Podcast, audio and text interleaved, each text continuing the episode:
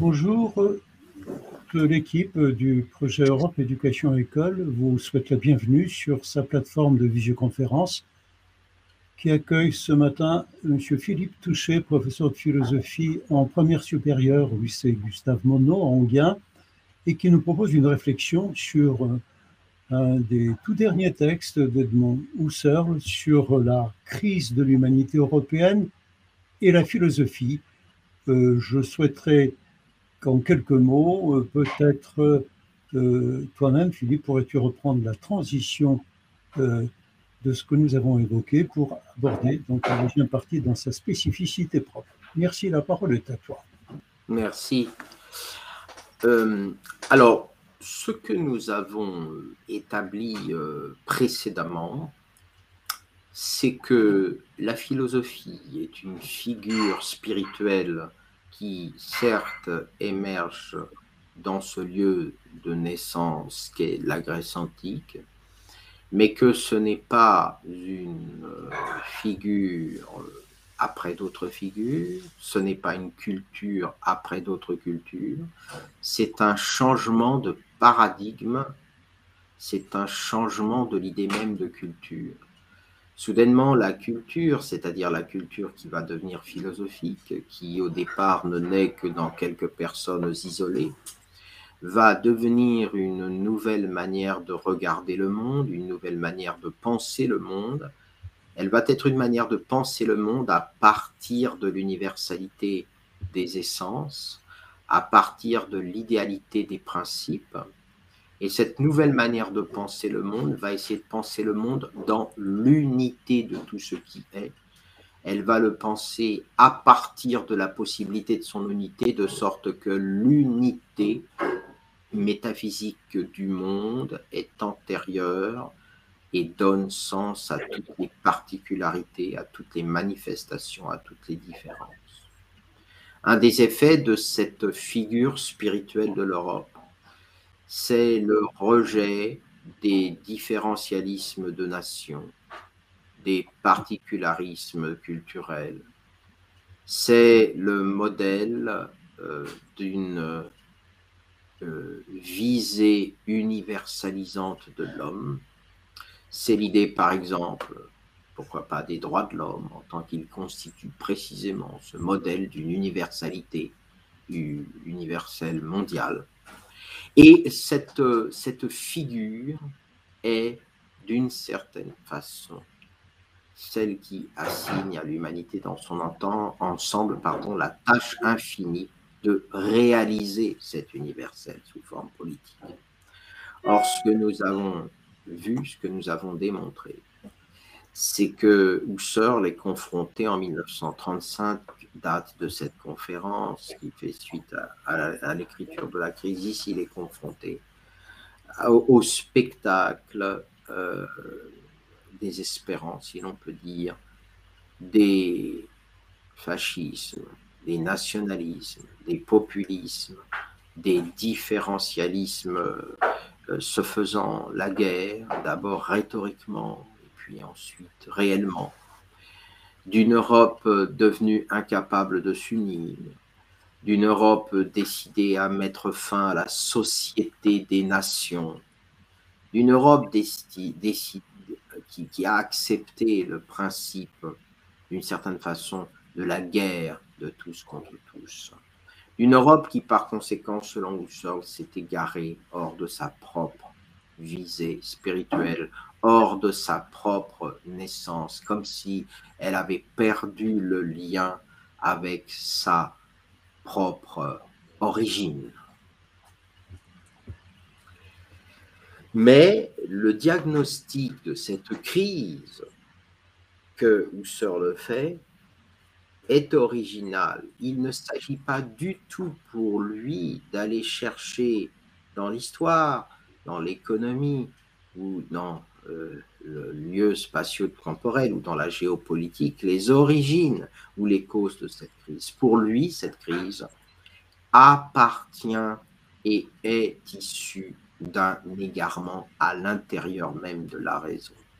C'est la raison elle-même qui, s'étant égarée de son principe initial, est la cause de la crise européenne et de la prolifération des revendications différentialistes, de la prolifération des différences comme seul horizon de l'humanité. C'est cela que nous allons essayer d'expliquer maintenant. Comment en arrive-t-il à ce diagnostic Et comment se donne-t-il les moyens philosophiques à la fois de faire ce diagnostic et en même temps de nous donner les moyens éventuels de le dépasser Cette crise, elle a deux formes principalement. Première forme, elle est crise des sciences européennes. Ça, c'est le titre de la crise, hein, crise des sciences européennes et la phénoménologie transcendantale. Crise des sciences européennes, qu'est-ce que cela veut dire? Les sciences européennes, c'est d'abord bien sûr l'émergence à partir de Galilée et de Descartes de la physique mathématisée, qui va avoir un succès considérable quant à la maîtrise technique et réelle de la nature. Euh, ce déploiement des sciences physiques modernes a produit à son tour un premier dévoiement de la raison que euh, Husserl va appeler, selon les textes, un objectivisme ou un naturalisme. Tout se passe comme si on considérait la nature dans ses sciences physiques mathématisées. Tout se passe comme si on considérait ce qu'il appelle le monde spatio-temporel environnant, c'est-à-dire la nature, comme un objet qui nous ferait face, que l'esprit pourrait analyser, connaître, observer, mais cet objet serait en lui-même indifférent dans son existence à la façon dont l'esprit pourrait le constituer. L'objectivisme des sciences de la nature consiste à faire comme si regarder la nature, penser la nature, c'était penser un objet qui soit distinct de la façon dont la conscience le pense et le constitue comme cet objet qu'il est. Cet objectivisme, c'est la revendication de l'indépendance de l'objet par rapport à la pensée. Et cet objectivisme, d'une certaine manière, fait des ravages à l'intérieur de la raison. Pourquoi? Parce qu'en présumant l'indépendance de l'objet par rapport à la constitution spirituelle de cet objet, on déplace, euh, si vous voulez, le fondement de la vérité de l'esprit en tant qu'il est constitutif vers l'objet en tant qu'il est expérimentable. Le fondement de la vérité les sciences physiques le placent bientôt dans la description expérimentale de la nature, tandis que de l'autre côté, la subjectivité, plus ou moins empirique ou empiriste, se donne elle-même comme une simple représentation. Une représentation qui cherche, qui certes, pardon, va tenter d'approcher l'objet, mais une représentation qui en même temps va enlever à l'objet son rapport à la conscience. Deuxième phénomène, au XIXe siècle, sur le modèle de cette prolifération d'un naturalisme de l'objet, se font jour les sciences de l'esprit. Les sciences de l'esprit qui, à leur tour, prétendent faire de l'esprit lui-même, c'est-à-dire l'homme en tant qu'il pense, de l'homme en tant qu'il est conscience, un objet d'un genre nouveau. Les sciences de l'esprit, très rapidement, point de vue-là, Husserl l'a beaucoup étudié les sciences de l'esprit, très rapidement, vont aller chercher dans les sciences de la nature le modèle et la méthode de la, du naturalisme, si vous préférez, pour l'appliquer, pour l'appliquer à l'esprit à son tour. Il va en résulter une objectivisation à son tour de l'esprit, ou plutôt sa naturalisation. On va finir par voir l'esprit non pas comme un acte constitutif, mais comme un objet naturel lui-même. L'une des illustrations que l'on pourrait donner de, de ce retournement, de objectivant de l'esprit, c'est euh, celui du développement de la sociologie ou du matérialisme qui accompagne les sciences de l'esprit naissante.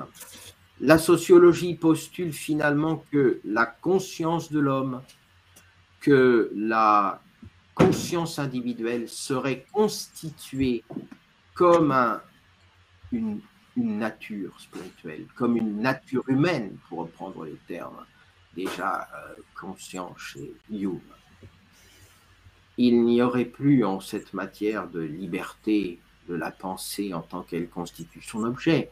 La pensée elle-même serait une sorte de mécanisme. La pensée elle-même serait une sorte de nature pour elle-même. Et la pensée, par conséquent, pourrait s'étudier comme si elle était un objet, voire une nature d'un certain genre.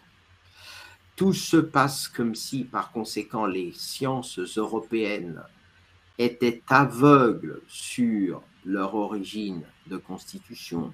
Tout se passe comme si les sciences européennes, aveuglées par leur propre naturalisme, étaient devenues incapables d'unir le sujet pensant constituant et l'objet pensé constitué, et que dans cette séparation, dans cette scission sujet-objet, on ne parvenait plus à apercevoir le lien corrélatif indissociable qui existe pourtant entre tout sujet et tout objet, et que par conséquent, l'homme avait cessé dans la philosophie elle-même, à l'intérieur des sciences elles-mêmes, de donner place à la philosophie qui, elle, est la pensée de l'unité et la pensée indépassable de l'unité du sujet et de l'objet. Pensée de l'unité, pensée de la constitution du sujet par l'objet et réciproquement en sa corrélation.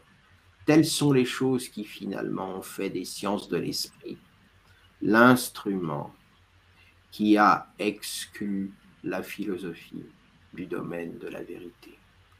La philosophie elle-même, comme cette tentative, comme ce projet, comme cette, comme cette tâche infinie d'unir le sujet constituant avec l'objet constitué, comme cette tâche de rendre raison du rapport entre l'immanence du sujet et la transcendance de l'objet, la philosophie elle-même a fini par être reléguée au rang d'une simple série de doctrines, d'une simple série d'histoires, d'une simple série de croyances, voire elle n'a plus droit qu'au statut un peu indigent et servile d'une sagesse euh, relative à la vie.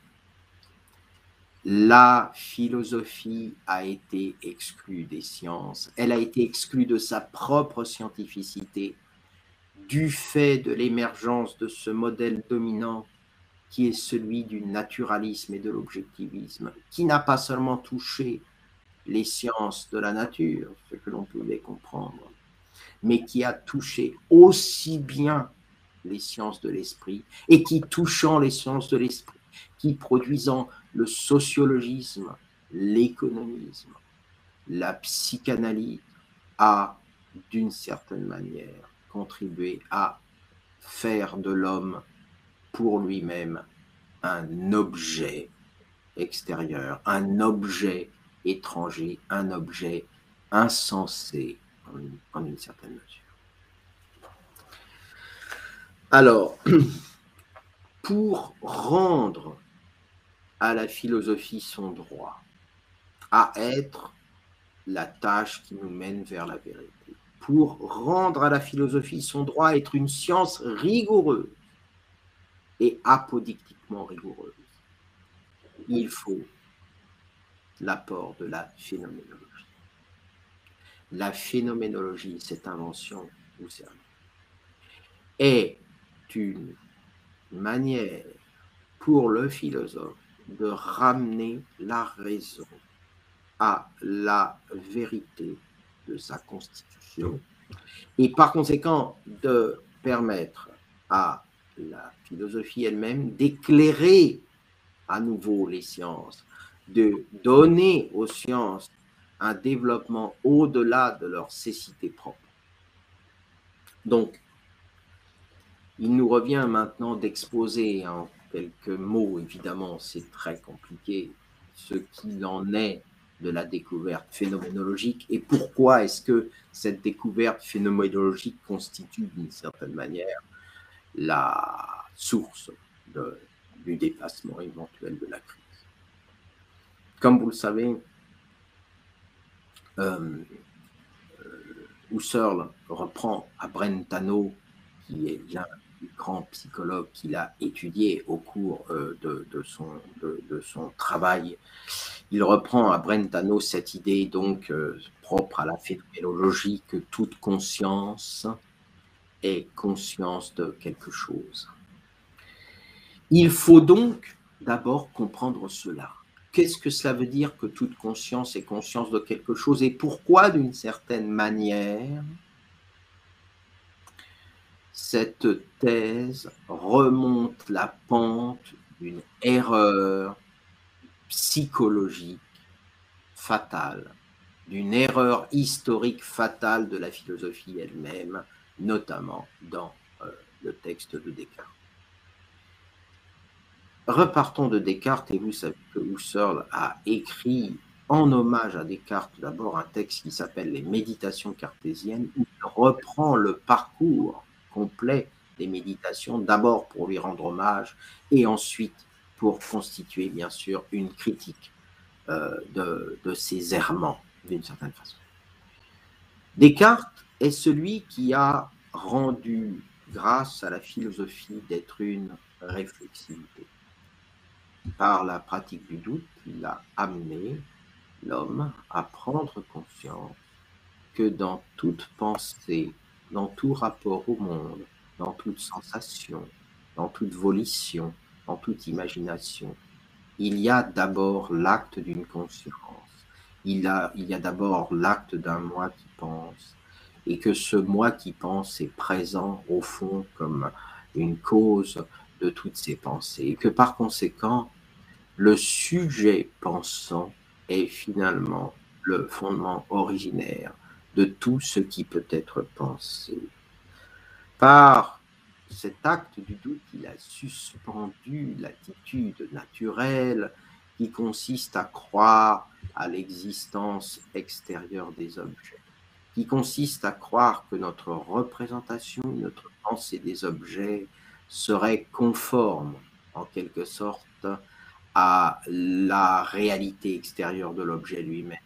Il faut suspendre, dit Descartes, tout objectivisme, il ne le dit pas comme ça, mais il faut suspendre la créance en l'existence des choses extérieures, il faut suspendre l'idée que nos pensées de la chose seraient conformes à la chose en son extériorité. En revanche, nous avons bien dans l'ego cogito une source d'une vérité intuitive absolue, d'une véritable intuition originaire, car dans l'ego cogito se donne précisément l'idée d'un sujet qui est à lui-même son objet, d'un sujet qui est l'objet de sa propre pensée. Dans l'ego cogito, l'unité du sujet et de l'objet sont enfin devenues une unité absolue donnée en personne. Mais cette thèse cartésienne a en même temps, en même temps qu'elle a contribué considérablement à ramener la philosophie à la réflexivité, c'est-à-dire à la conscience du caractère constituant du sujet, à la conscience du caractère constitutif des intuitions mathématiques, philosophiques, logiques originaires. Cette thèse, elle a en même temps un revers, c'est qu'elle nous sépare radicalement de l'objet. Elle produit un solipsisme propre à la subjectivité. Elle enferme la subjectivité dans la seule pensée. Elle fait de la subjectivité un territoire isolé du monde de l'objectivité, isolé de la nature, isolé du monde réel. Et par conséquent, il y a quelque chose dans la dans l'interprétation du sujet pensant comme substance pensante, dans l'interprétation du sujet pensant comme chose pensante, il y a quelque chose comme une dérive, comme une erreur historique, qui fait que en disant que le moi est une chose pensante, on s'empêche de penser le moi en tant qu'il est tourné vers des objets. La thèse de la phénoménologie, c'est de dire qu'au fond, même au cœur du doute, même lorsque nous suspendons la croyance en l'existence des choses que nous pensons, par exemple dans la perception, néanmoins, les objets de la perception sont toujours là dans ma conscience. C'est-à-dire que ma conscience n'est pas d'abord un pouvoir se constituant dans son indépendance. L'objet n'est pas d'abord une réalité étrangère qui me fait face et que ma conscience devrait ensuite aller rencontrer du dehors, mais que la conscience n'est rien d'autre en tant que conscience qu'une manière de se tourner vers les objets. L'objet est le corrélat de la conscience constituante, c'est-à-dire que être un je pense, c'est être un je pense quelque chose. Et ça signifie que à chaque fois que nous pensons un objet, nous constituons cet objet selon une certaine intentionnalité. Lorsque, par exemple, nous pensons la maison de notre enfance, nous ne saisissons pas l'objectivité extérieure de cette maison, mais cette maison n'est rien d'autre pour nous, y compris dans son apparition phénoménale, que la part de cette maison qui fait sens pour nous en tant que maison d'enfance. Nous serions surpris si nous entrions dans la perception de voir que la maison de l'enfance ne serait plus du tout constituée par les mêmes significations, que nous y verrions des choses que nous n'avons pas vues dans la mémoire. La maison de l'enfance n'est pas la maison vue, n'est pas la maison perçue, n'est pas la maison voulue, elle n'est pas la même maison pour le maçon, elle n'est pas la même maison pour le notaire, elle n'est pas la même maison pour le chauffagiste, elle n'est pas la même maison pour celui qui l'habite, elle n'est pas la même maison pour celui qui s'en souvient. Mais elle n'est pas non plus autre chose que toutes ces maisons. C'est-à-dire qu'il n'y a pas quelque part la maison réelle qui serait chose en soi et qui pourrait donner une unité objective à toutes ces maisons. Elle n'est rien d'autre que ces maisons projetées dans l'intentionnalité. La maison de mon enfance est la maison. Elle est la maison pour moi. Ça n'est pas un relativisme. C'est qu'en tant qu'elle est la maison pour moi, je suis en même temps pour elle. C'est-à-dire que la corrélation intentionnelle est dans les deux sens. Je ne suis moi-même qu'autant que j'ai comme maison d'enfance cette maison-là, ce grenier-là dans lequel j'allais m'amuser avec tel ou tel objet dont je me souviens. Je ne suis pour moi-même rien d'autre que ces souvenirs. Je ne suis qu'autant que ces souvenirs se donnent. Et en même temps, ces souvenirs ne sont signification pour moi, ne sont des phénomènes pour moi qu'autant que je leur donne une intentionnalité.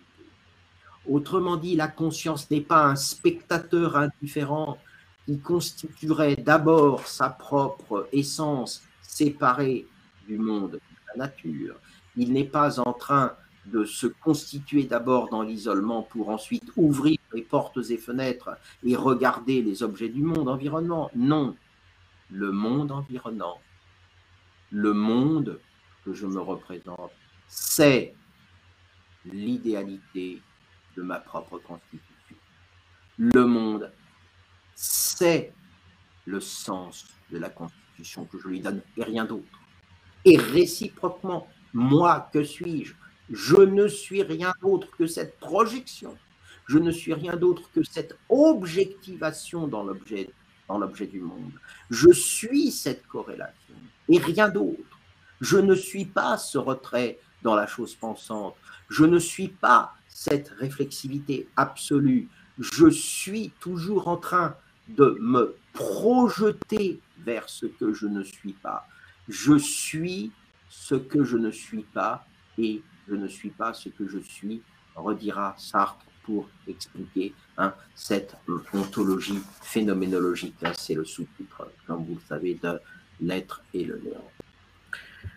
Alors, cette analyse un peu technique, pourquoi est-ce qu'elle permet de comprendre ce dont il est question dans la crise des sciences On l'a dit, la crise de la raison qui est portée par les sciences européennes c'est la, cécité de l'objectivisme. Cette idée qu'au fond, il y aurait nos représentations d'une part, il y aurait la nature d'autre part, et seule la nature, y compris la nature de l'esprit, y compris, euh, regardez, la nature du cerveau, pour prendre les derniers développements des sciences cognitives, la nature du cerveau serait ces objets qui auraient une existence indépendante, et qui pour nous serait avant le sens. Le sens, la signification de ces objets serait en quelque sorte dépendant de l'existence naturelle des choses. Nous serions dépendants de notre propre nature. Notre humanité elle-même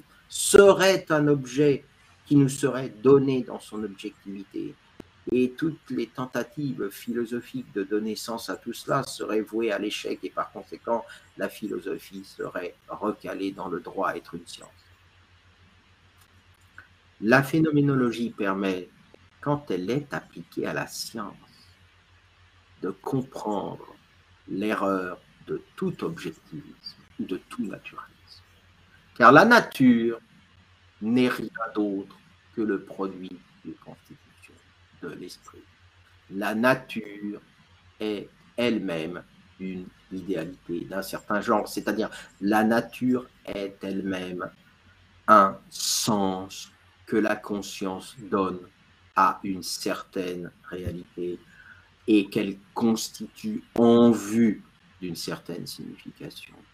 L'objectivisme est un aveuglement sur le caractère constitutif de la conscience. Et par conséquent, les physiciens de l'esprit, hein, je vous rappelle que par exemple Auguste Comte, quand il a inventé le mot sociologie, avait d'abord pensé l'appeler physique sociale. Donc les physiciens de l'esprit sont aveugles, ne pensent pas, comme dira Heidegger, les sciences ne pensent pas. Elles ne pensent pas parce qu'elles objectivisent la nature de l'homme, la nature des phénomènes, en pensant par là se réaliser dans une vérité incontestable, alors que leurs objets ne sont rien d'autre que les corrélats d'une conscience constituante, alors qu'en réalité leurs objets ont une dimension d'idéalité.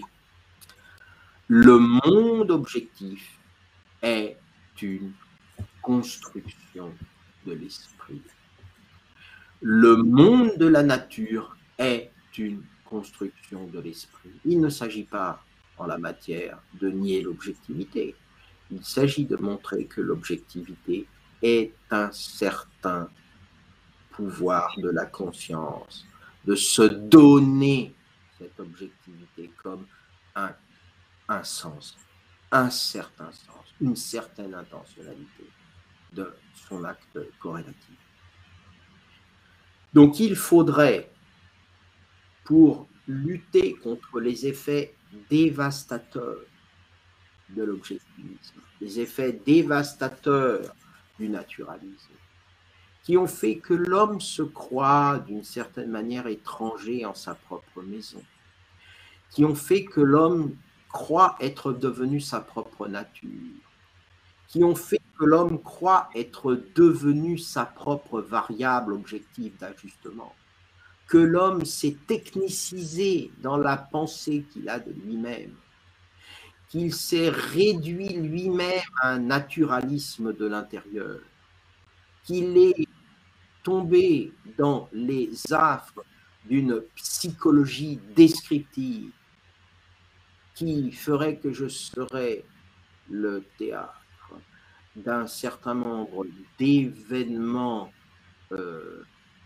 d'événements nécessaires, d'événements causaux en moi, mais que moi-même, je n'aurais plus, je n'aurais plus de pouvoir, je n'aurais plus, je n'aurais plus à chercher le sens de tout cela. Bref, la phénoménologie est le moyen de ramener ces sciences à leur propre réflexivité fondatrice, à montrer qu'elles ne sont que des figures de l'idéalité constituante, et que partant, la philosophie est, d'une certaine manière, la science de leur propre intentionnalité. La philosophie est la science rigoureuse de l'intentionnalité propre aux sciences de l'esprit et même aux sciences de la nature. Elle ramène ces sciences de l'esprit aux essences constitutives dont elles ont besoin pour euh, se représenter leurs objets, dont elles ont même besoin pour constituer leur expérience. Et donc par ce moyen, par ce moyen, on peut espérer que l'Europe, dont nous parlions tout à l'heure, retrouve euh, son propre lieu de naissance. On peut espérer que l'Europe retrouve la voie de la tâche infinie qui est celle du philosophe, d'être celui qui pense l'unité du tout et notamment l'unité du sujet et de l'objet.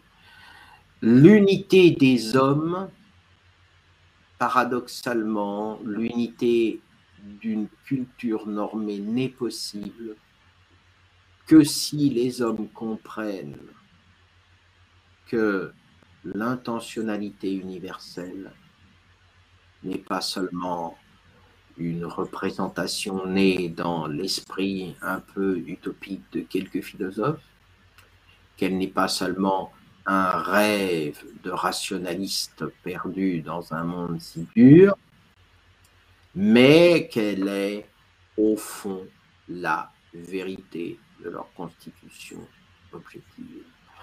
Il faut que la philosophie se donne comme tâche de montrer que l'humanité est et n'est rien d'autre que le sens de sa constitution philosophique. Il faut que l'humanité reprenne conscience que le telos universel de la philosophie est sa tâche principale. Et ce n'est pas en, euh, rapportant la philosophie à une des sciences humaines, ce n'est pas en ramenant la philosophie sur le, terrain de l'objectivisme, ce n'est pas en faisant de la philosophie descriptive ou matérialiste que l'on y parviendra. C'est en rétablissant, par exemple, le droit de la métaphysique à être une science réelle de l'être.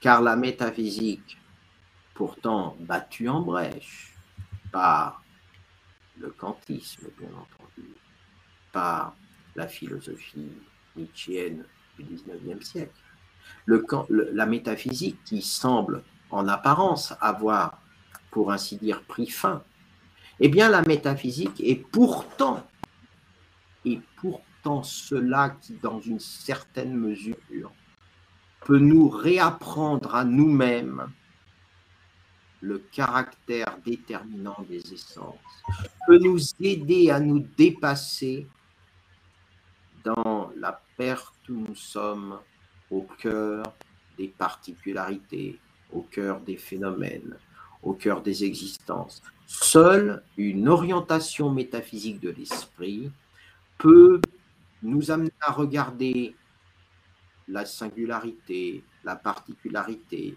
l'histoire elle-même du point de vue de l'essence et du concept. Elle nous permettra alors de mieux comprendre qu'il y a une unité possible du monde, qui ne soit pas simplement une unité finie, mais qui soit un idéal pour l'humanité elle-même en tant qu'elle poursuive le sens véritable de ce qu'elle est. C'est cela le projet de l'Europe. Le projet de l'Europe, c'est étonnamment le redéploiement, la, la renaissance de la philosophie à sa propre origine, la renaissance de la philosophie et de la raison à sa propre authenticité. Authenticité qui s'est perdue du fait de cette dérive objectivante des sciences, de ce positivisme aliénant qui a produit un non-sens général, qui a fait que la science elle-même n'éclaire plus l'action, qui a fait de la science elle-même un instrument de naturalisation de l'homme. Et dès lors que l'on naturalise l'homme, on n'est jamais très loin, bien sûr, de le persécuter. Donc voilà un petit peu le projet euh, de, de Husserl, le projet, ou je dirais plutôt l'espoir, développer la phénoménologie, donner droit à la phénoménologie d'être à nouveau, une fois en sa vie, un retour vers la réalité des choses mêmes, eh bien, c'est une manière, d'une certaine façon, de dépasser la crise universelle du logos que la raison elle-même a engendrée dans ses errances objectivantes. Voilà. Donc, je pense qu'on va pouvoir à nouveau donner la place aux questions. Merci beaucoup, cher Philippe. Je me tourne vers Antoine pour voir s'il est avec nous. Oui, bonjour. Pas de questions sur Twitch pour le moment. Euh, j'ai renvoyé un mot. Euh, c'est très riche et très dense. Euh, et il faut que je réfléchisse à mes propres questions. Je me permettrai de, peut-être de laisser, de laisser Oui, oui. Très bien. cher Philippe, dans la foulée, parce que nous avons un public euh, quand même qui n'est pas forcément très spécialisé. Est-ce que tu peux revenir rapidement sur le sens que tu donnes à la notion de métaphysique, qui précisément a été un peu disqualifiée par euh, tout l'objectivisme du XIXe siècle, peut-être par une certaine approche philosophique également euh, chez Kant. de quoi parle-t-on? Lorsque l'on cherche à réhabiliter la démarche métaphysique en tant que telle. Oui, tout à fait. J'ai présupposé euh, en effet cela sans bien l'établir. Alors, euh, repartons, euh, eh bien, ma foi, des textes de la tradition. rappelons que la métaphysique est donc au départ un mot, disons, inventé par les éditeurs d'Aristote, je dis bien les éditeurs d'Aristote et non pas Aristote lui-même. Au départ, la métaphysique décrit simplement les livres, la série des livres qui, chez Aristote lui-même, sont publiés après la physique, puisque euh, métaphysica veut dire à la fois euh, après et au-delà. Donc il y a cette ambiguïté au départ.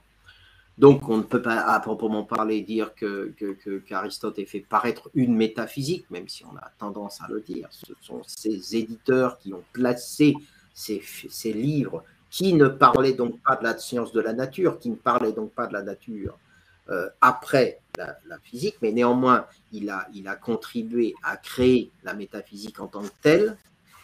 Et euh, quelle est la différence donc entre la physique et la métaphysique? C'est que la physique est l'étude des relations de nécessité, des relations de causalité nécessaires entre les phénomènes naturels, alors que la métaphysique va se tourner vers la question des causes premières. Hein. L'autre mot euh, pour désigner la métaphysique, et c'est le mot qu'on va trouver de préférence, comme vous le savez, chez Descartes, c'est prima philosophia, hein, hein, le, titre latin des méditations métaphysiques, c'est meditationes de prima philosophia. Alors, la philosophie première, la philosophie première demande, euh, se pose la question de savoir qu'est-ce qu'il en est des causes, non pas à l'intérieur de la nature, mais des causes de la nature elle-même. Faire de la métaphysique, c'est demander pourquoi, je prends l'exemple de la question la initiale, pourquoi y a-t-il quelque, chose et non pas rien? Euh, Aristote disait que cette science de la métaphysique était la science de l'être en tant qu'être. Autrement dit, elle interroge ce qui va donner son unité, quelle est la cause qui va donner son unité à la totalité des étangs, à la totalité des choses existantes? Elle va chercher une cause première de toutes les causes. Et donc vous voyez pourquoi la métaphysique est une recherche de l'unité du savoir. Elle n'est pas simplement une partie de la philosophie, elle est la recherche de l'unité constitutive du savoir. Je vois qu'il y a quelqu'un qui veut poser une question. Merci, très bien Philippe, parfait. Euh, est-ce que je me tourne vers Antoine. Ces questions sont-elles un petit peu formulables? Sinon, j'en ai une deuxième, mais Antoine? Euh, J'aimerais revenir sur cette idée que, que, euh, la philosophie est là pour euh, transformer l'histoire et, et d'aider les hommes à être les acteurs de leur propre histoire. comment Husserl euh, vivant, vivant le désastre de la naissance de la barbarie, euh, est-ce que Husserl a anticipé de penser euh, cette histoire qui, qui finalement signe, signe la fin, ou alors une histoire qui dure mille ans, comme dirait ce pauvre, ce pauvre Hitler? Comment est-ce qu'il a pensé cette idée d'une fin d'histoire et que les philosophes pourraient relever éventuellement ce défi-là? Pas à proprement parler. Il a pensé une lassitude générale. Hein, c'est le terme qu'il emploie à la fin du texte dont je vous ai parlé. Il a pensé une lassitude générale euh, de l'humanité. Je vais peut-être d'ailleurs vous, vous, redonner, vous relire euh, juste, vous allez voir, c'est très rapide, la dernière phrase euh, du texte. Euh, du texte de, la conférence. Euh, voilà. Euh,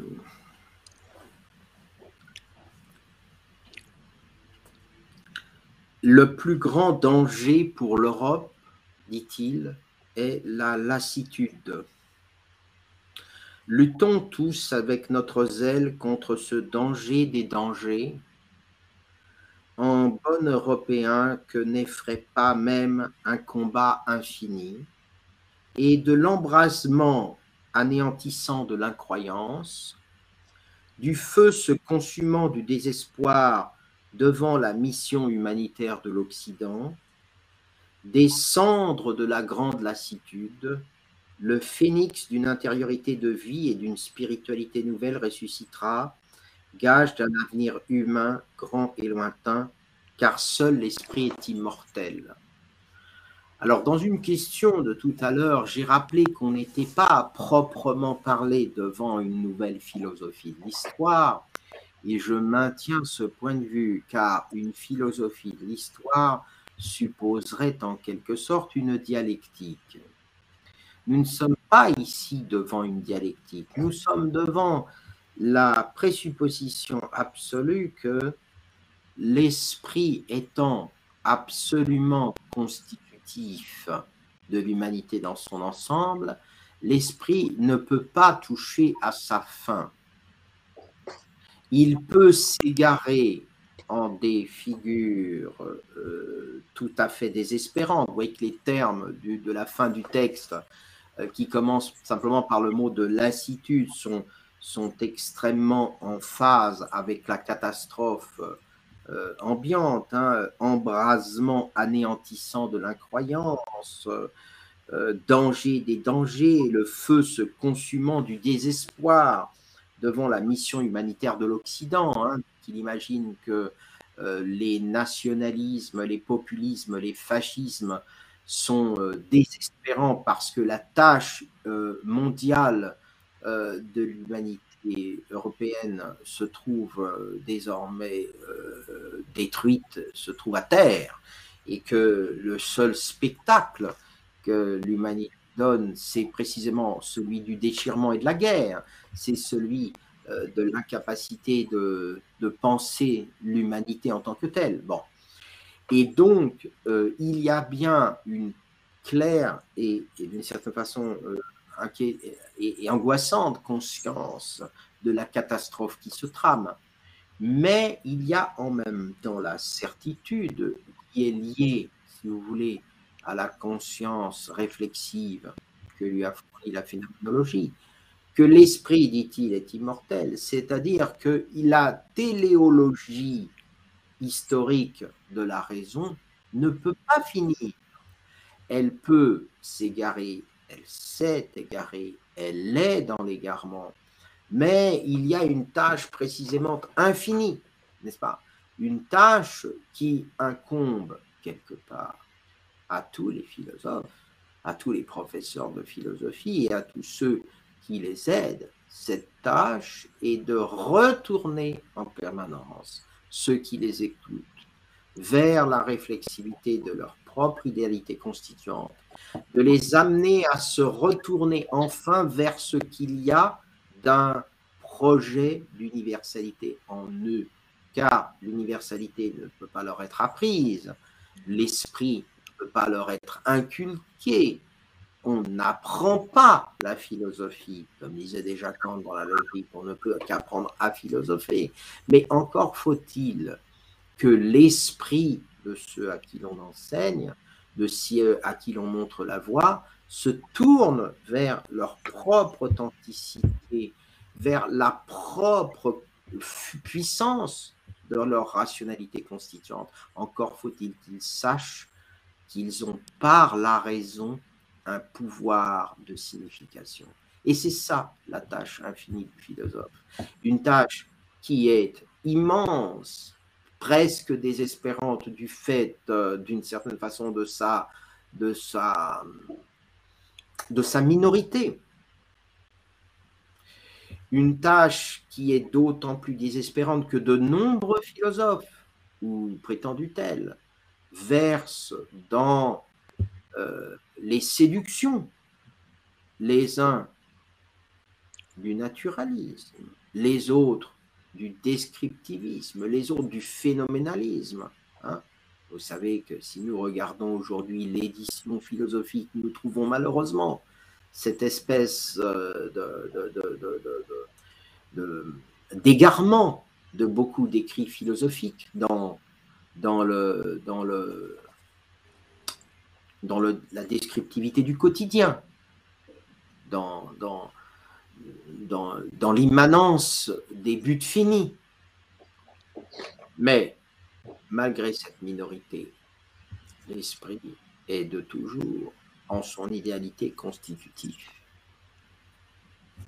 Merci beaucoup, cher Philippe. Merci Antoine pour sa question. Nous arrivons, je crois, euh, très rapidement au terme de ce programme. Merci encore de nous avoir euh, consacré deux heures à ce texte de Husserl, combien important euh, dans cette histoire particulièrement difficile aussi que traverse actuellement l'Europe depuis un siècle déjà. Cette conférence sera donc disponible sur notre site internet d'ici quelques jours euh, en vidéo, mais également en podcast sur plusieurs plateformes, SoundCloud, Deezer, Spotify, iTunes, etc. Euh, si vous avez des questions commentaires à poser à Philippe, n'ayez pas peur de me contacter par mail, je transmettrai. L'adresse est toujours, euh, l'adresse mail est toujours indiquée dans notre dossier pédagogique qui est également à votre disposition. Merci pour l'intérêt que vous portez à nos programmes. Je vous invite à revenir la semaine prochaine pour la suite de nos réflexions sur la situation très particulière qui est réservée à la notion d'homme à notre époque. L'obsolescence de cette notion, c'est une collègue de, du lycée français de Rome qui nous en parlera euh, à partir de 10h15 euh, le 10 euh, février prochain. Merci, cher Philippe. Merci Philippe. Merci. Merci à Jean-Luc également d'avoir tenu euh, les choses de façon impeccable à la régie. Je souhaite une très bonne journée à tous.